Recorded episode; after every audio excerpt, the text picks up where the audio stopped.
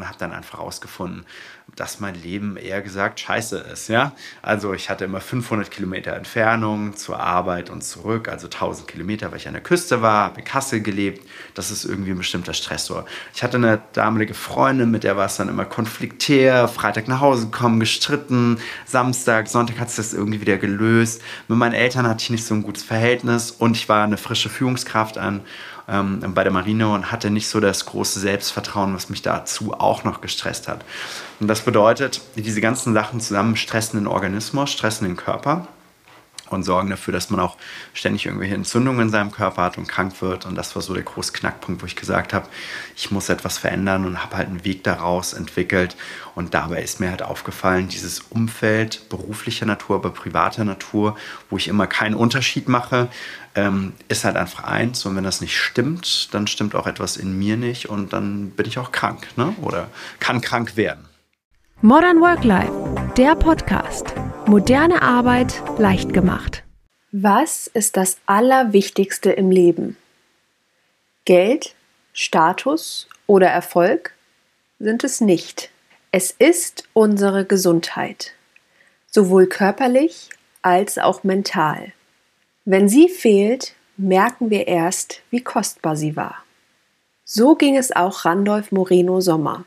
Der Gründer von Fair Family weiß aus eigener Hand, welche Auswirkung Stress auf den Körper hat. Nun bringt er nachhaltige Gesundheitsangebote zu anderen Unternehmen. Warum ein ganzheitliches Gesundheitskonzept so wichtig ist, wie Unternehmen durch solche Angebote ihre Arbeitgeberattraktivität steigern und warum wir mehr gesunde Vorbilder in der Arbeitswelt brauchen, hat er mir in dieser Folge verraten. Hallo, lieber Randolph, herzlich willkommen beim Podcast von Modern Work Life. Ich freue mich, dass du heute mit dabei bist. Danke, liebe WW, ich freue mich auch. Ich freue mich hier zu sein. Randolph, wie würdest du denn die Unternehmenskultur bei Fair Family beschreiben? Mega abgefahren, super geil, vor allen Dingen gesund, offen, ehrlich, direkt und respektvoll. Cool, das sind ja schon mal gute Voraussetzungen. Ist es denn wirklich so? Tatsächlich, also wenn du hierher kommst und unser Team jetzt mal erlebst, jetzt bist du ja gerade durch unsere Räumlichkeiten auch gegangen, du hast ja nur Teile gesehen oder von außen die Leute, aber das ist wirklich so bei uns. Und äh, dass mal jemand krank ist oder mal kurz ausfällt, das kommt durchaus mal vor, ist dann aber nicht dem Zufall überlassen, sondern dann geht man auch da direkt mal ins Gespräch und spricht mal darüber und wie denn so die Situation ist und was so ist und so und dann löst man das auch dementsprechend wieder auf, dass es sich verbessert. Also ich habe gesehen, alle waren fleißig am Arbeiten und sahen nicht unglücklich aus dabei, was ja schon mal ein guter Punkt ist. ähm, ja, meinst du, das liegt daran, weil du deine Mitarbeitenden sorgfältig sorgfältig ausgewählt hast oder weil du sie sorgfältig trainiert hast? Ich denke, das liegt an beidem. Natürlich äh, holen wir uns äh, jemanden gerne ins Team, wo wir charakterlich auch die Eignung sehen, dass der Lust hat. Wir sind ein junges, dynamisches Team, wir sind ein gesundes Team.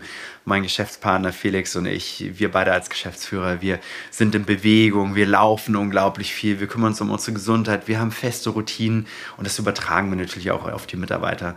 Und der zweite Punkt ist tatsächlich, dass wir uns ganz aktiv Zeit dafür nehmen. Wir trainieren unsere Mitarbeiter, was das Thema Gesundheit angeht, aber auch Konfliktlösung angeht, was ein wichtiger Baustein ist und ähm, sind dann sehr eng Feedback-Schleifen, haben jede Woche sogenannte Power Calls, wo wir gemeinsam zusammenkommen und die Stimmen hören und schauen, was sich verändert hat. Genau, also auf jeden Fall eine Mischung aus beidem. Ne? War das denn schon immer so oder gab es auch mal einen Punkt in deiner Karriere, wo du vielleicht äh, entweder in einem Unternehmen warst oder ein äh, Unternehmen aufgebaut hast, wo du diese ganzen Dinge noch nicht verinnerlicht hattest? Also gab es auch mal ein vor der guten Unternehmenskultur? ich glaube ja, viele Menschen, die eine Vision verfolgen, starten diese Sache ja irgendwann, weil sie exakterweise das Gegenteil erlebt haben oder irgendwie äh, etwas passiert. Bei mir war das auch so. Ich bin ehemaliger Marineoffizier und 2010 ähm, bin ich morgens aufgewacht, habe unglaublich Bauchschmerzen gehabt, bin ins Krankenhaus eingeliefert worden und dann hat man mir erst eine akut Bauchspeicheldrüsenentzündung diagnostiziert. Das bedeutet kein Fett, kein Zucker, kein Alkohol. Und nachdem das, Langweilig. Äh, ja, also genau, also äh, stellt euch ein Leben ohne Fett, ohne Zucker, ohne Alkohol vor und ihr wisst Bescheid, wie mein Leben so ungefähr ein Jahr ausgesehen hat. Und ähm, dann hat der Arzt als nichts gesagt, das ist eine chronische Sache und es gab medizinischer Seite erstmal keine Lösung dafür. Und dann habe ich mich einfach persönlich weiterentwickelt, habe mich auf dem amerikanischen Markt umgeschaut. Also es ging erstmal so äh, viel in Richtung Persönlichkeitsentwicklung und habe dann einfach herausgefunden, dass mein Leben eher gesagt scheiße ist. Ja? Also ich hatte immer 500 Kilometer Entfernung zur Arbeit und zurück, also 1000 Kilometer, weil ich an der Küste war, habe in Kassel gelebt. Das ist irgendwie ein bestimmter Stressor. Ich hatte eine damalige Freundin, mit der war es dann immer konfliktär, Freitag nach Hause gekommen, gestritten, Samstag, Sonntag hat es das irgendwie wieder gelöst. Mit meinen Eltern hatte ich nicht so ein gutes Verhältnis und ich war eine frische Führungskraft an ähm, bei der Marine und hatte nicht so das große Selbstvertrauen, was mich dazu auch noch gestresst hat. Und das bedeutet, diese ganzen Sachen zusammen stressen den Organismus, stressen den Körper und sorgen dafür, dass man auch ständig irgendwelche Entzündungen in seinem Körper hat und krank wird. Und das war so der große Knackpunkt, wo ich gesagt habe, ich muss etwas verändern und habe halt einen Weg daraus entwickelt. Und dabei ist mir halt aufgefallen, dieses Umfeld beruflicher Natur, aber privater Natur, wo ich immer keinen Unterschied mache, ähm, ist halt einfach eins. Und wenn das nicht stimmt, dann stimmt auch etwas in mir nicht und dann bin ich auch krank ne? oder kann krank werden.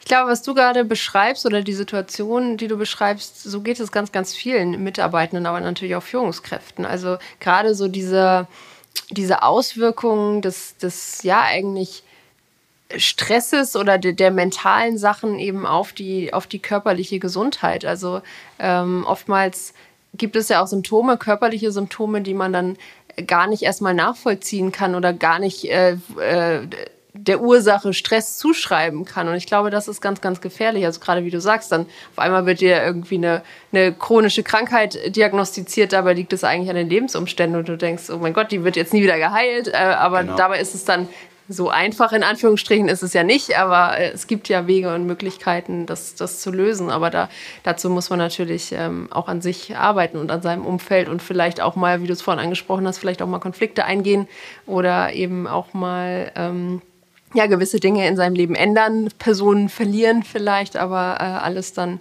ähm, ja so stellen die Weichen, dass es sich eben zum Besseren wendet. Ja, exakt. Und nachdem ich auch das getan habe, es gibt also so eine, so eine Bauchspeicheldrüsenentzündung, misst man an einem Entzündungswert.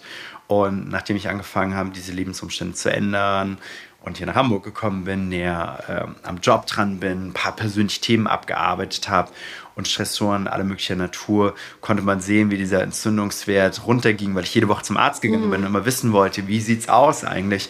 Ist der Entzündungswert runtergegangen und heute bin ich wieder vollständig gesund. Ich war mittlerweile seit acht Jahren nicht mehr bei irgendeinem Arzt überhaupt, außer beim Zahnarzt für die Prophylaxe, das ist wichtig, empfehle ich auch allen. Geht alle hin, zweimal im Jahr. genau, mindestens, genau. ähm, und ähm, habe dann einfach gemerkt, äh, meine Selbstheilungskraft ist extrem stark, wenn ich diese anderen Faktoren und Stressoren eliminiere. Mhm.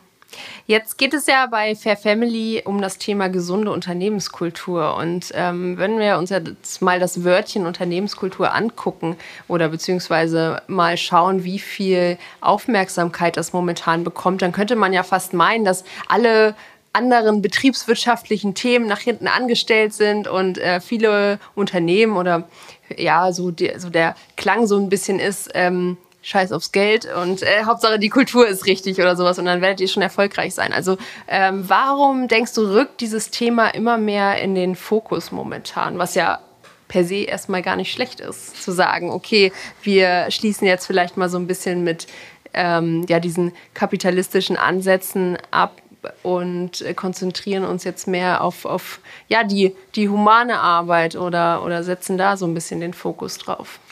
Also ich glaube, dass äh, jeder, der Unternehmer ist oder ein Unternehmen aufgebaut hat oder führt, ähm, glaube ich, hat immer noch einen kapitalistischen Ansatz, weil ein Unternehmen ist dafür gebaut worden, um Dienstleistungen zu erbringen, Produkte zu bauen, die wiederum Bedürfnisse befriedigen der Menschen. Aber es geht letztendlich auch wieder nur um äh, gar nicht schlecht gemeint. Das ist einfach ganz neutral. Es geht darum, ähm, wirtschaftlich zu sein. Es geht darum, Profite zu maximieren.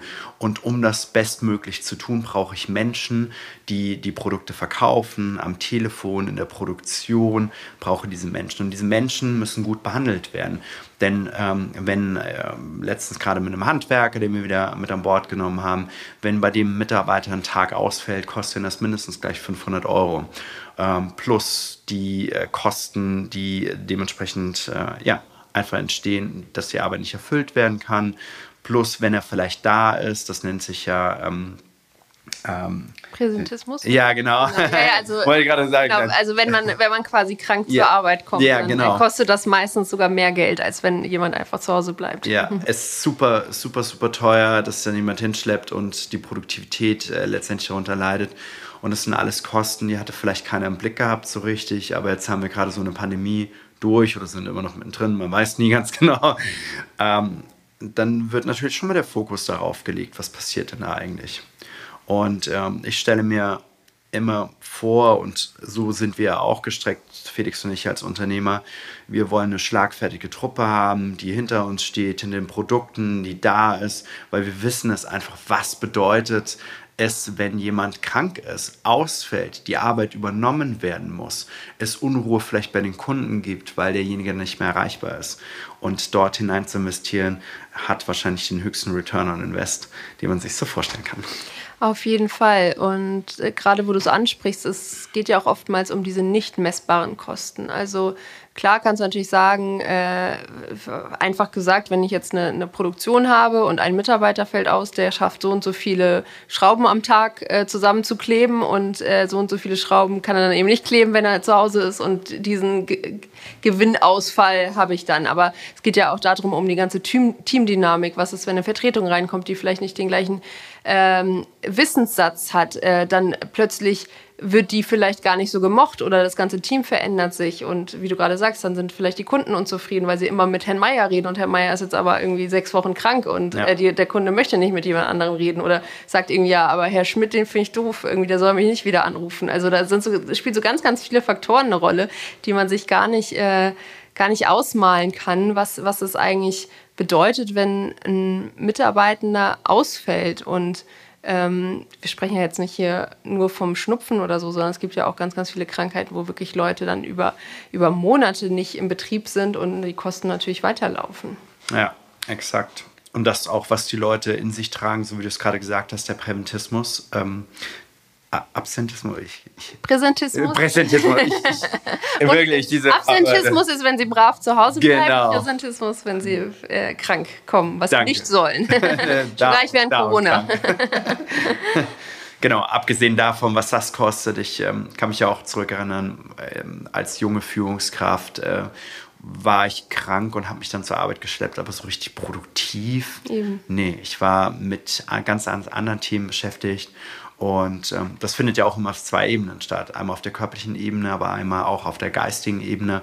Ähm, was ist, wenn ich Probleme in meiner Ehe habe zu Hause? Was, wenn es mit meinem Kind nicht gut geht? Was ist, wenn mit meinen Eltern das nicht in Ordnung ist und ich da irgendwie Stress habe? Das sind also viele Dinge, die da gleichzeitig mit hineinragen.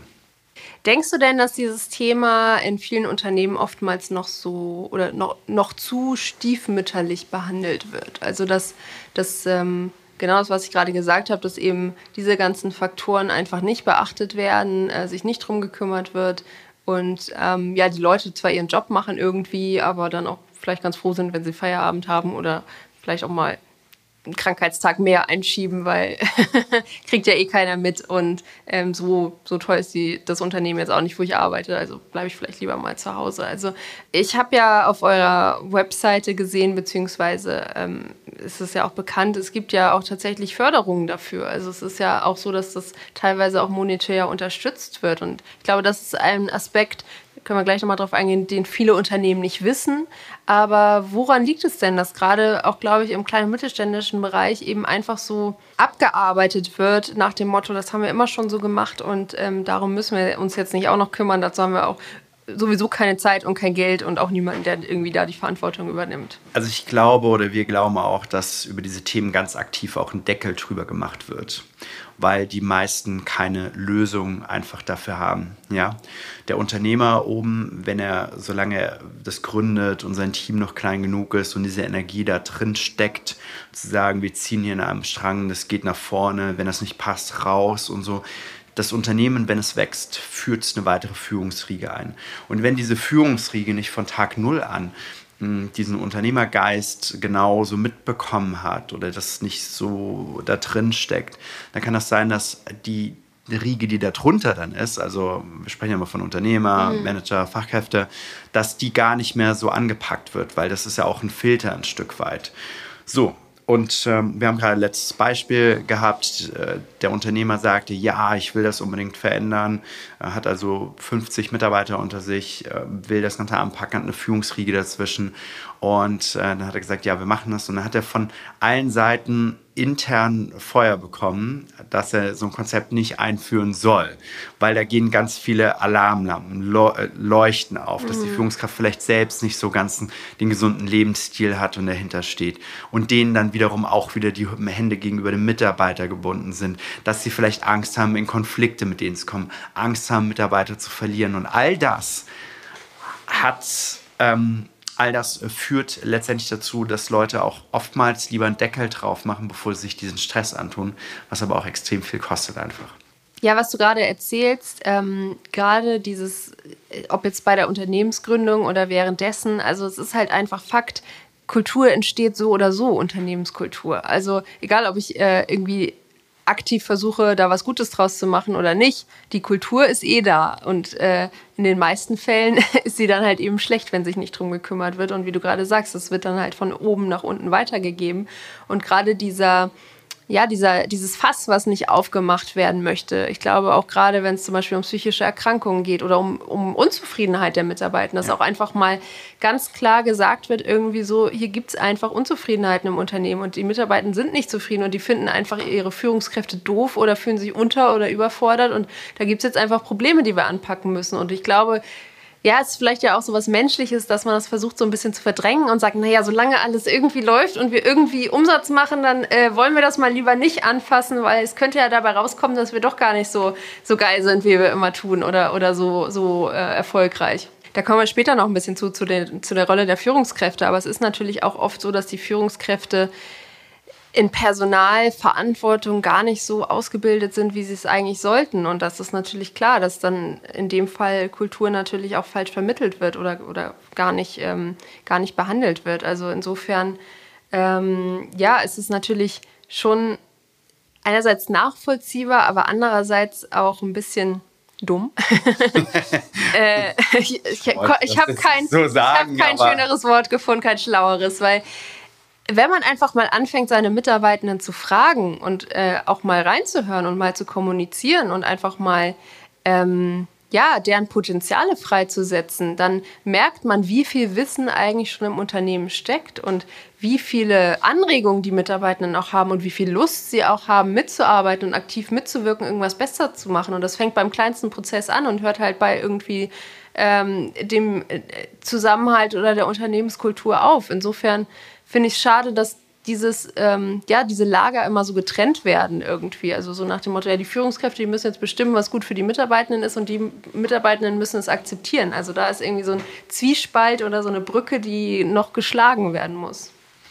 Das, ich habe auch bei vielen Führungskräften erlebt, dass ähm, sie gar nicht richtig führen können. Bei mir beim Militär war das zum Beispiel ganz natürlich. Also weil es dieses System auch schon tausende von Jahren gibt.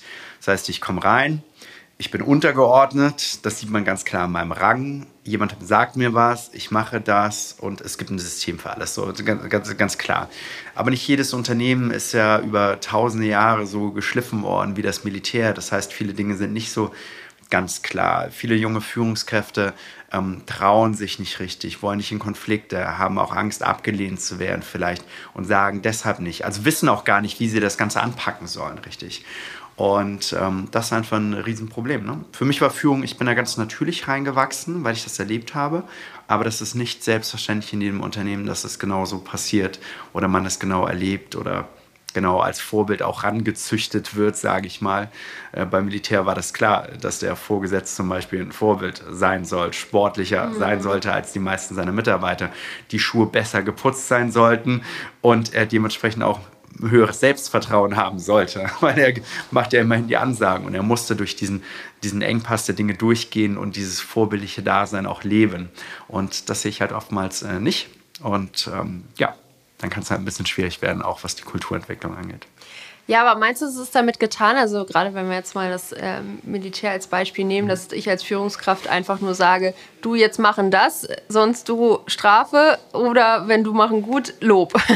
also das ist ja klar, es ist natürlich wichtig, eine gewisse Autorität auszustrahlen ja. und auch irgendwie seinen seinen Platz als Führungskraft zu, zu claimen und irgendwie abzustecken und zu sagen, irgendwie, ähm, okay, es hat schon einen Grund, warum ich Führungskraft bin und ähm, ich bin jetzt hier der, der Weisungsgebende in, in gewissen Fällen und ähm, weiß es nicht besser als du, aber, aber entscheide das dann letztendlich. Ähm, mhm. Aber ich, ich glaube, zum Thema Führung gehört halt einfach noch viel, viel mehr als nur Anweisungen zu geben. Absolut. Also wir ähm, sprechen von und bei uns ja immer über Systemgesetze, also Gesetzmäßigkeiten, die in jedem System benötigt werden, damit es funktioniert. Die gibt es schon immer.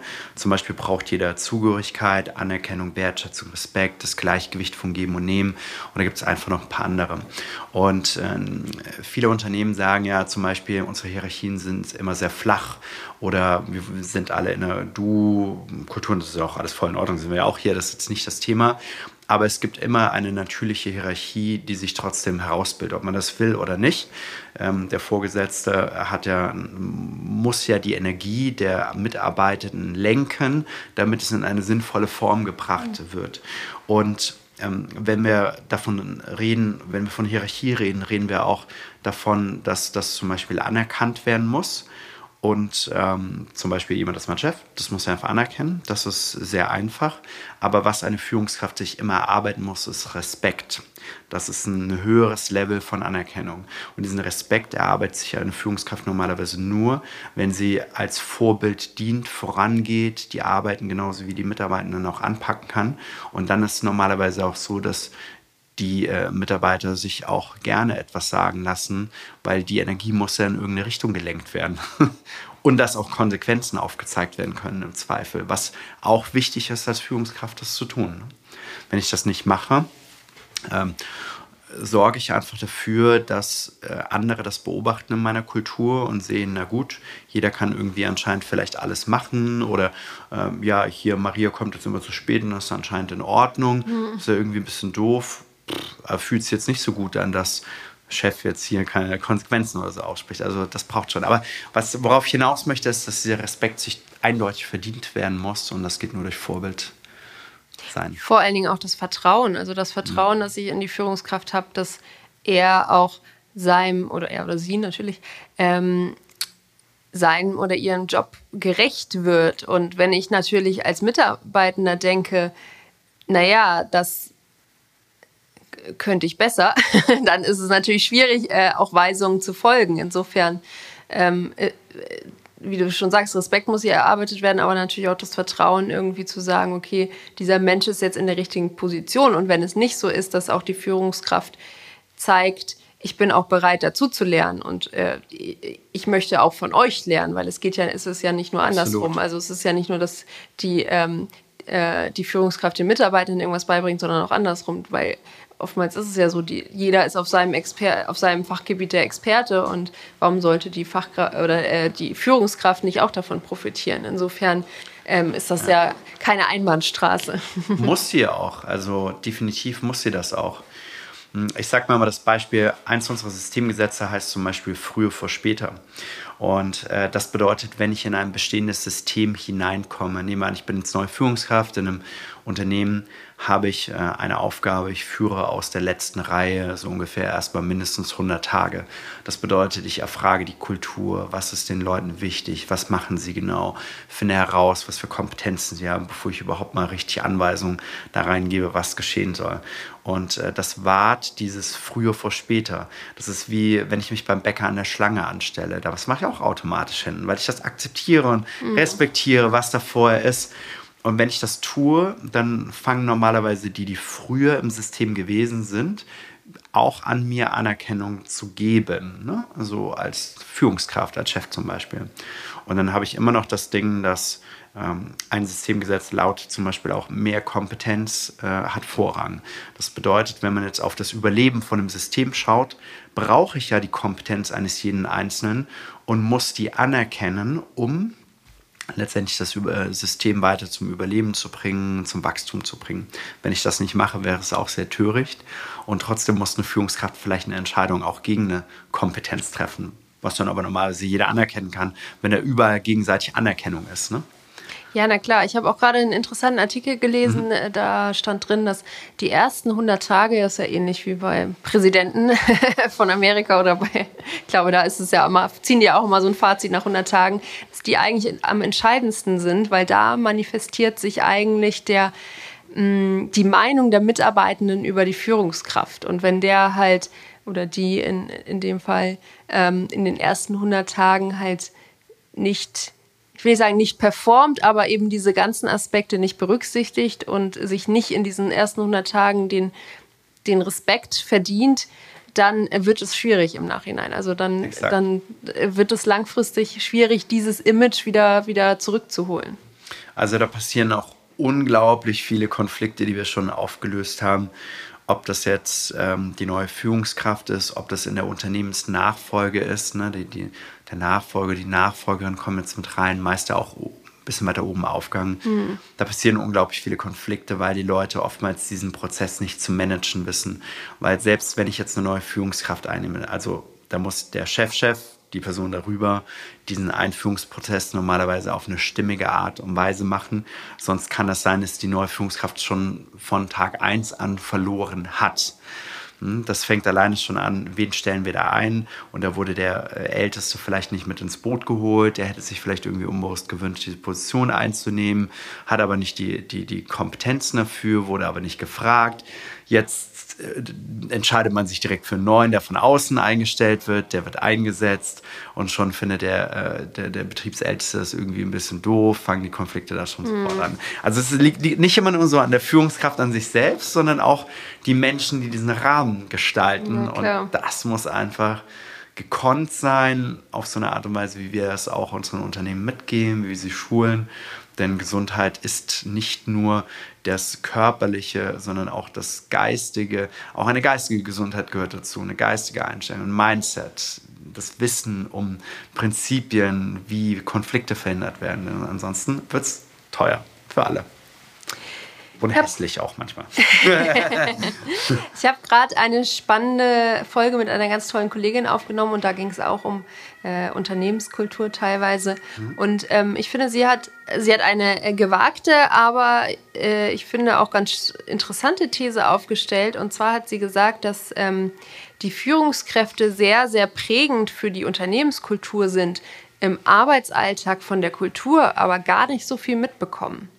Das heißt, ähm, also die quasi in die aktive Unternehmenskultur gar nicht so involviert sind. Also was würdest du dazu sagen? Ich würde dem ehrlich gesagt nicht zustimmen, weil eine, eine dann, dann, dann läuft, glaube ich, etwas schief, wenn das so ist. Ich stelle mir immer so den, ich hatte meine Unternehmerin, die haben ein Riesenunternehmen mit Kerzen und ähm, sie erzählte mir immer von den Anfangstagen, von ihrem Großvater, der ging halt in die Produktion rein, bekannte jemanden, begrüßte die Leute mit Handschlag und so weiter. Das ist ja etwas, was eine Führungskraft auch machen muss für ihren Bereich halt. Ne? Und damit bekommt sie mit, wie die Kultur ist. Ich selbst sitze in meinem eigenen Unternehmen in der Woche an drei verschiedenen äh, Positionen ich sitze im Marketing eine Zeit lang, ich sitze bei der Buchhaltung, ich sitze im Vertrieb um mitzubekommen, was läuft da eigentlich. Und das muss ich für meinen Bereich einfach tun, damit ich ein Teil, weil ich bin ja ein Teil des Systems, ich kann mich ja nicht ausschließen, dann schließe ich mich aus. Also wenn ich mich ausschließe aus der Kultur, weil ich mich nicht da einbringen möchte, dann betreibe ich selbst Ausschluss. Und das ist ein K.O.-Kriterium für eine gesunde Unternehmenskultur, wenn ich mich ausschließe. Ja, klar. Meine Erfahrung. Ja, sie, sie, sprach ja auch nicht von der gesunden Unternehmenskultur. Also, ja. nur, von, nur von Unternehmenskultur. ja. Nee, aber es ist natürlich schon so als Führungskraft, dass du teilweise, wenn du dich, äh, wenn du eben keine gesunde Unternehmenskultur hast und dich eben nicht ähm, ja, mit, mit den einzelnen Abteilungen befasst und was da vielleicht gerade für Konflikte stattfinden oder wie da das Arbeitsklima ist, dass du natürlich Gefahr läufst, Informationen einfach nur gefiltert zu bekommen ähm, und, und in deinem kleinen Büröchen zu sitzen und ähm, die Tür zuzumachen und halt vom Rest nichts mitzubekommen. Und so soll es ja. ja eben nicht sein. Also ähm, Eine, eines der, der präsentesten Beispiele dazu ist, dass äh, Menschen in Unternehmen über andere Leute reden.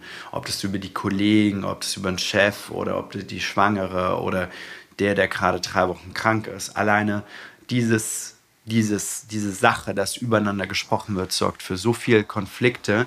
Und die meisten Führungskräfte machen auch die Augen dafür zu, machen sogar vielleicht mit, reden sogar vielleicht mit über den Chef oder was auch immer in diesen Bereichen. Und das äh, sorgt für ganz, ganz viel Unruhe, dieses Übereinanderreden. Ja, aber ist das nicht auch was Menschliches, dass man über die Leute redet untereinander? Das schmeißt das nicht auch in gewisser Weise zusammen? Also ich meine jetzt natürlich nicht, nicht Mobbing in irgendeiner Form, aber dass man irgendwie sagt, so, oh, hast du schon gehört, äh, Frau Schmidt ist schwanger oder sowas, oder? Also ja. ist das nicht was, was ganz Natürliches? Kann man das überhaupt unterbinden oder in irgendwie Bahnen lenken? Ja, also ähm, sollte man sogar ganz aktiv tun, weil ja, es ist etwas Natürliches und ja, es sorgt genau überall für Konflikte bei all denjenigen, die das machen. Weil da bilden sich Gruppierungen, das sorgt wieder für Ausschluss, das schafft Brillen. Das heißt, wenn ich Frau Schmidt gar nicht kenne und ich höre über Frau Schmidt, ja, die ist so und so, dann habe ich gleich so eine gefärbte Brille auf. Wenn ich Frau Schmidt dann wieder sehe, dann laufen gleich diese Geschichten ab. Frau Schmidt weiß aber gar nicht, dass ich das eigentlich weiß ich fühle mich vielleicht ein bisschen beschämt, mit Frau Schmidt zu reden oder denke gleich, die ist so eine und so eine. Es macht nur Konflikte von vorne bis hinten.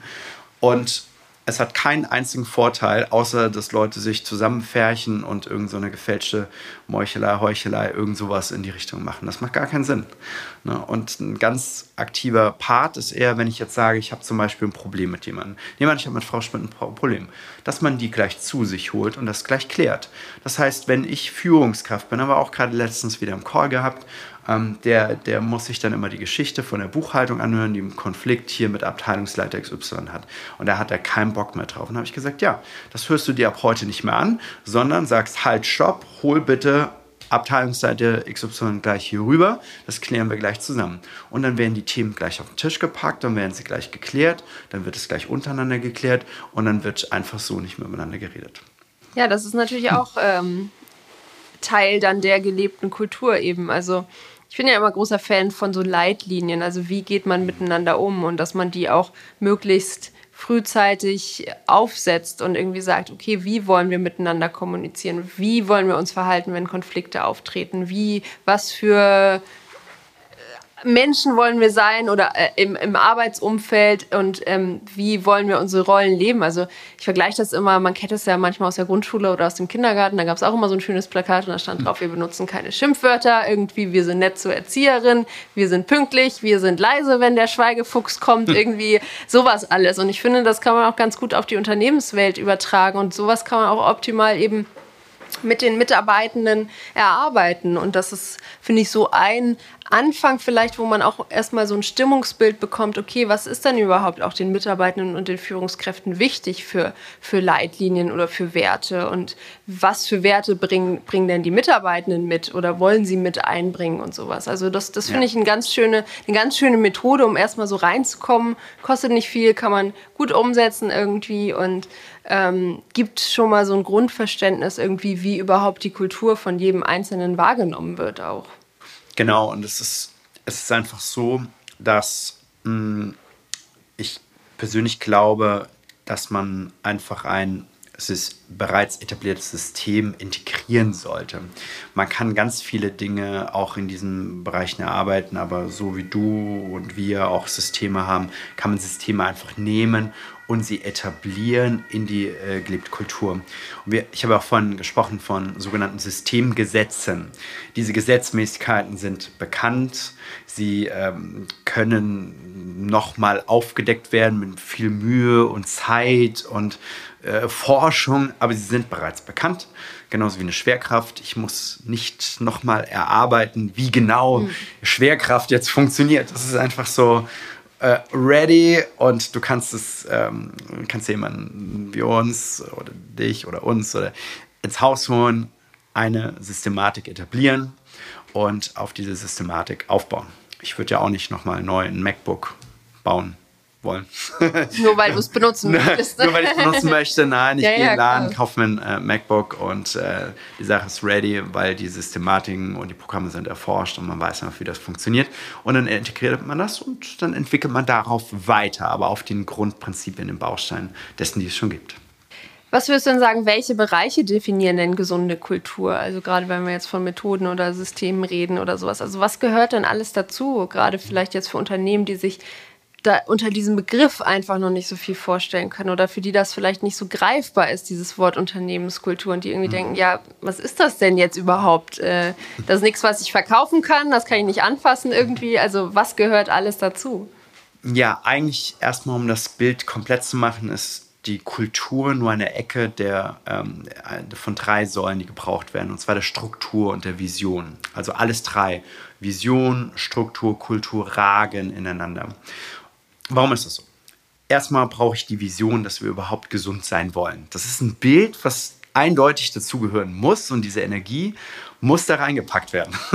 Sonst geht es nicht. Wenn das nicht da ist, dieses Bild, wo wollen wir hinstreben, natürlich Vision gibt es auch für unsere Kunden, aber auch für uns selbst, ähm, dann ist schon mal schwierig. Dann muss ich die Struktur bauen auch dafür.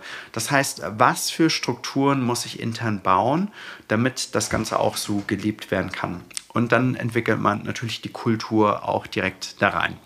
Äh, nehmen wir nur mal ein Beispiel. Alle sitzen zusammengepfercht zu sechs in einem Büro, äh, wie jetzt unserem hier. Äh, das ist ausgelegt vielleicht für zwei bis drei Leute. Dann wäre es schon mal ein bisschen schlecht. So, und jetzt entwickelt man aber die Kultur da rein. Und die Kultur, um das einfach zu fassen, ist einfach, wie gehen wir miteinander um und was für Werte gibt es da drin. Ähm, einfaches Beispiel, wovon wir vorhin gesprochen haben. Ist es nicht normal, dass man übereinander redet und schweißt es nicht irgendwie zusammen? Das könnte ein Kulturbild von so einer Unternehmenskultur sein. Wie gehen wir miteinander um? Wie gehen wir mit solchen Fällen um?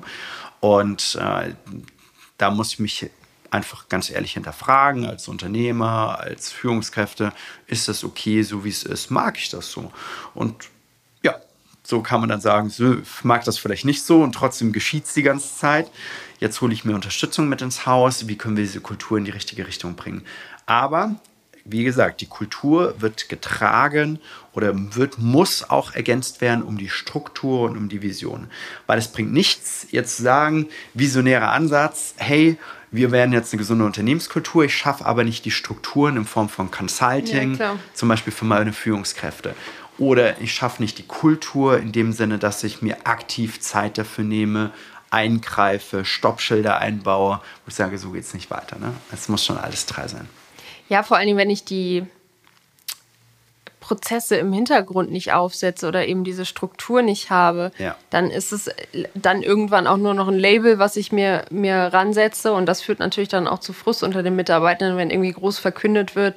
Ich hatte jetzt ähm, letztens einen Job, da ähm, es war eine äh, wie heißt es, so schön neudeutsch, nicht mehr Arbeitsamt, sondern Agentur für Arbeit und da wurde ein Leitbild verkündet. Ähm, was ja, super.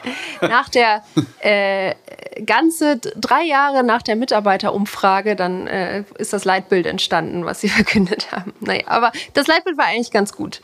Ähm, nur das Problem ist, wenn halt das Leitbild mit einem großen Event, wo es dann endlich mal wieder Würstchen und Bier gibt, irgendwie verkündet wird, äh, danach dann aber natürlich nichts passiert im Unternehmen, dann, dann ist das auch nur ein Event, wo es vielleicht leckere Würstchen gab, aber der Rest dann wieder in Vergessenheit gerät. Und das ist natürlich schade, gerade wenn Mitarbeitende sich natürlich auch einbringen und gefragt werden und sagen, hey, wir haben doch da diesen Fragebogen ausgefüllt oder ihr habt doch Interviews mit uns gemacht, was ist denn da jetzt draus geworden? Hat sich ja trotzdem nichts verändert. Und dann wird es natürlich ganz, ganz schwierig für so Leute wie uns nochmal hinzukommen und zu sagen, so, hey, wir wollen das jetzt nochmal anpacken, wenn die Mitarbeitenden sagen, ja, das haben wir vor drei Jahren auch schon mal gemacht, aber ja. hat sich nichts verändert. Und das ist, das ist natürlich verständlicherweise dann auch ein Punkt, wo, wo man irgendwie sagen muss, ja, sorry, doof gelaufen, irgendwie wollen wir es nicht nochmal versuchen.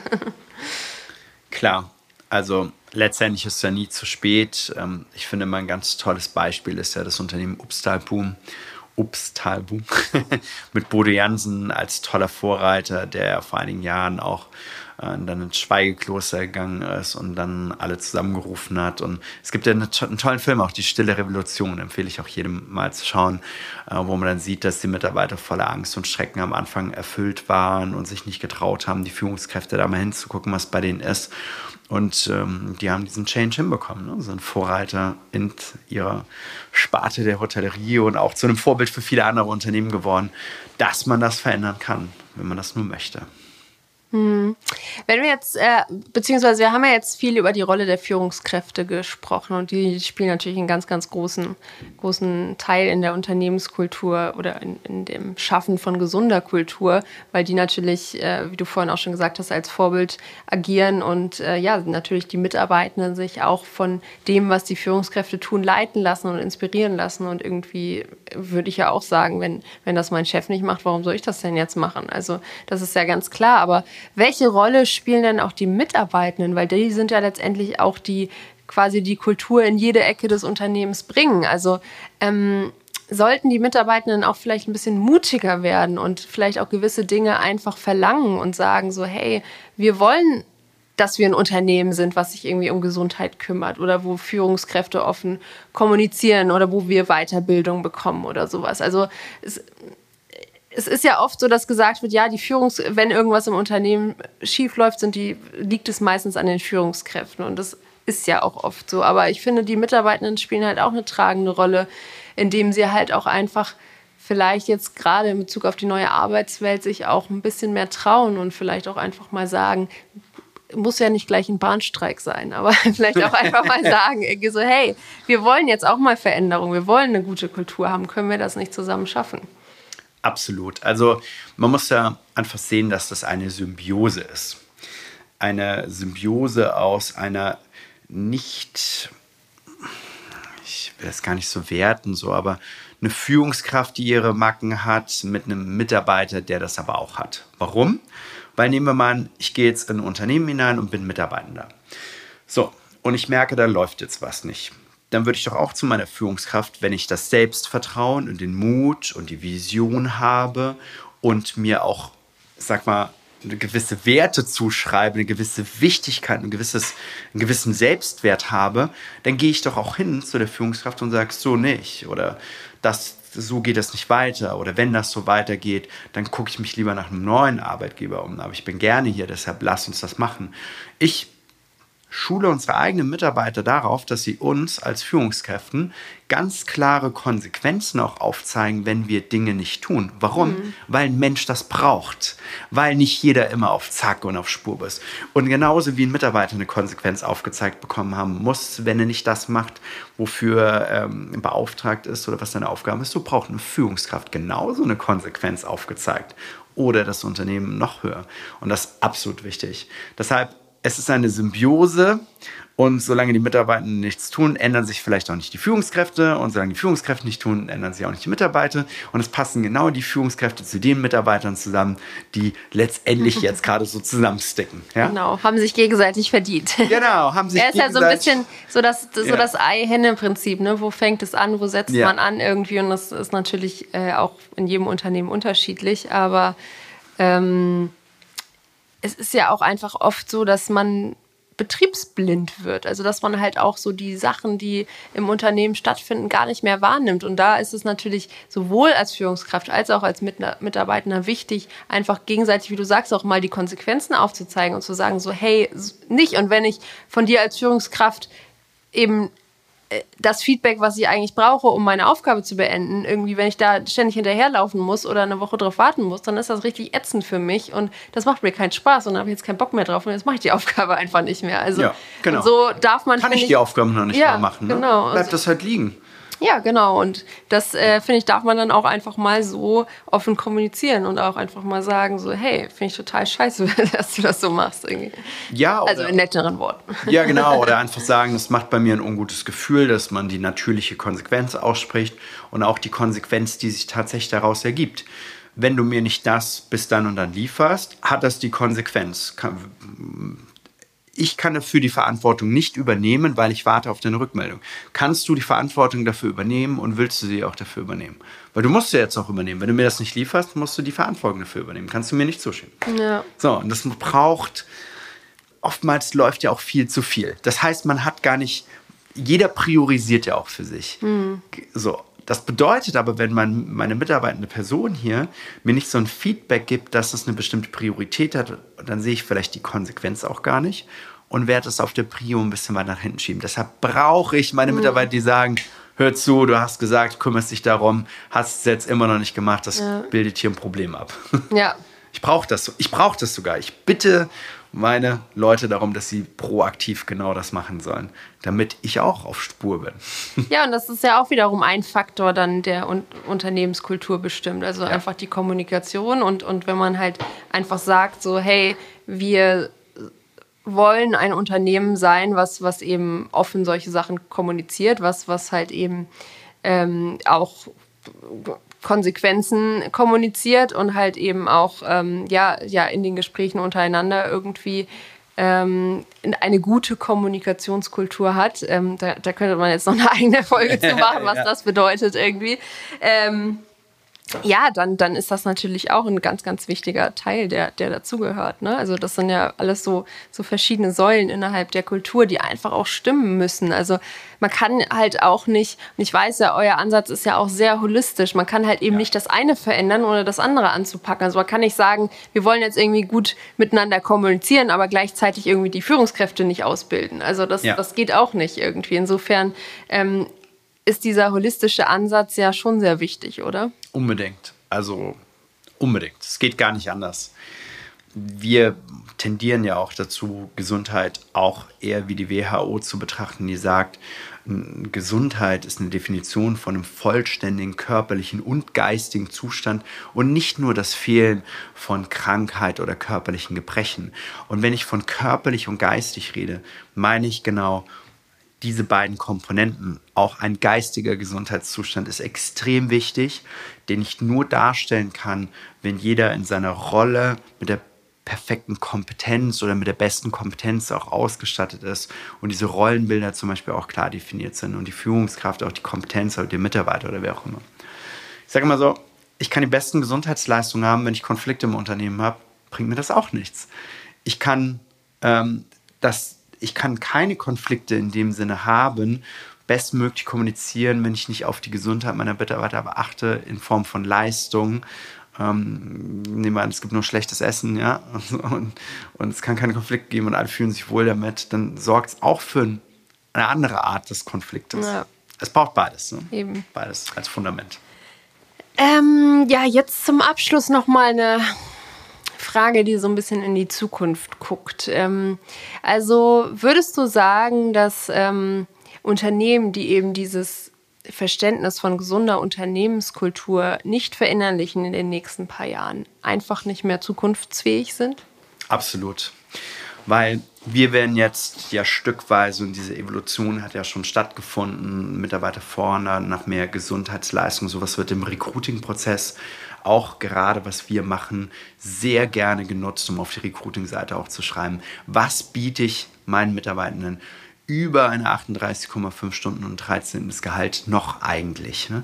Und wenn ich dann natürlich dort sehe, Gesundheitsleistung, äh, Führungskräfteentwicklung, ich sorge dafür, äh, Cashback-Systeme, alles Mögliche, was dafür sorgt, eine gesunde Unternehmenskultur halt zu haben, dann würden Mitarbeitende sich in diesem Unternehmen wohlfühlen. Und dort, wo sie sich wohlfühlen, das da zieht es mich als erstes mal hin. Also Unternehmen finden diese Leute auch, ziehen diese Leute auch an und werden diese Leute auch langfristig binden. Und wenn ich mich nicht darum kümmere, dann werde ich mich einfach als Unternehmen aus dem Ausschießen, weil ich dann nur noch die, äh, nicht böse gemeint, so, aber die, ich habe es gerade gestern gehört, sagen, wir bekommen immer noch die Reste ab. Ja, weil wir nicht gut nach außen positioniert sind. und Weil ihr auch der Rest seid. ja, irgendwie so, weil ihr halt auch nicht das tut, was notwendig ist. Und dann werdet ihr einfach long-term verlieren in den Geldern, den ihr ausgeben müsst für die fehlende Produktivität. Ihr werdet Krankheitskosten haben, ihr werdet nicht die richtigen Mitarbeiter finden und wenn ihr sie findet, dann werdet ihr sie bald wieder verlieren. Und das ist einfach ein Unkostenbeitrag, den kann man sich eigentlich gar nicht leisten. Gut. das war ein gutes Abschlusswort, lieber Randolph. Ich danke dir ganz, ganz herzlich. Es hat mir großen Spaß gemacht und ich hoffe natürlich, dass ihr die gesunde Unternehmenskultur noch zu ganz vielen Firmen bringt und ähm, ja, viele Mitarbeitende, aber auch Führungskräfte glücklich machen werdet. Wir geben unser Bestes. Danke, dass ich hier sein durfte. Modern Work Life, der Podcast. Gesunde Arbeit leicht gemacht.